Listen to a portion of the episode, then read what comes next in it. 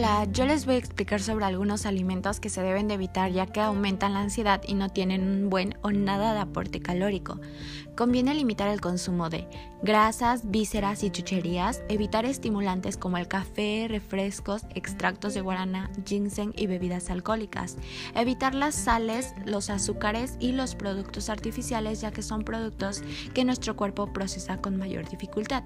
Por otra parte, conviene no descuidar el consumo de leches y yogures carne como pescado y pollo, cereales, legumbres, especialmente consumir derivados integrales, consumir en mayor porción las verduras, hortalizas y frutas, tomar agua pura al menos 2 litros al día y optar por cocinar los alimentos con aceites naturales como el de oliva.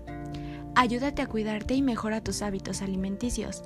Nos vemos hasta la próxima aquí en Vive Sanamente 105.4 y por supuesto cada día más saludables.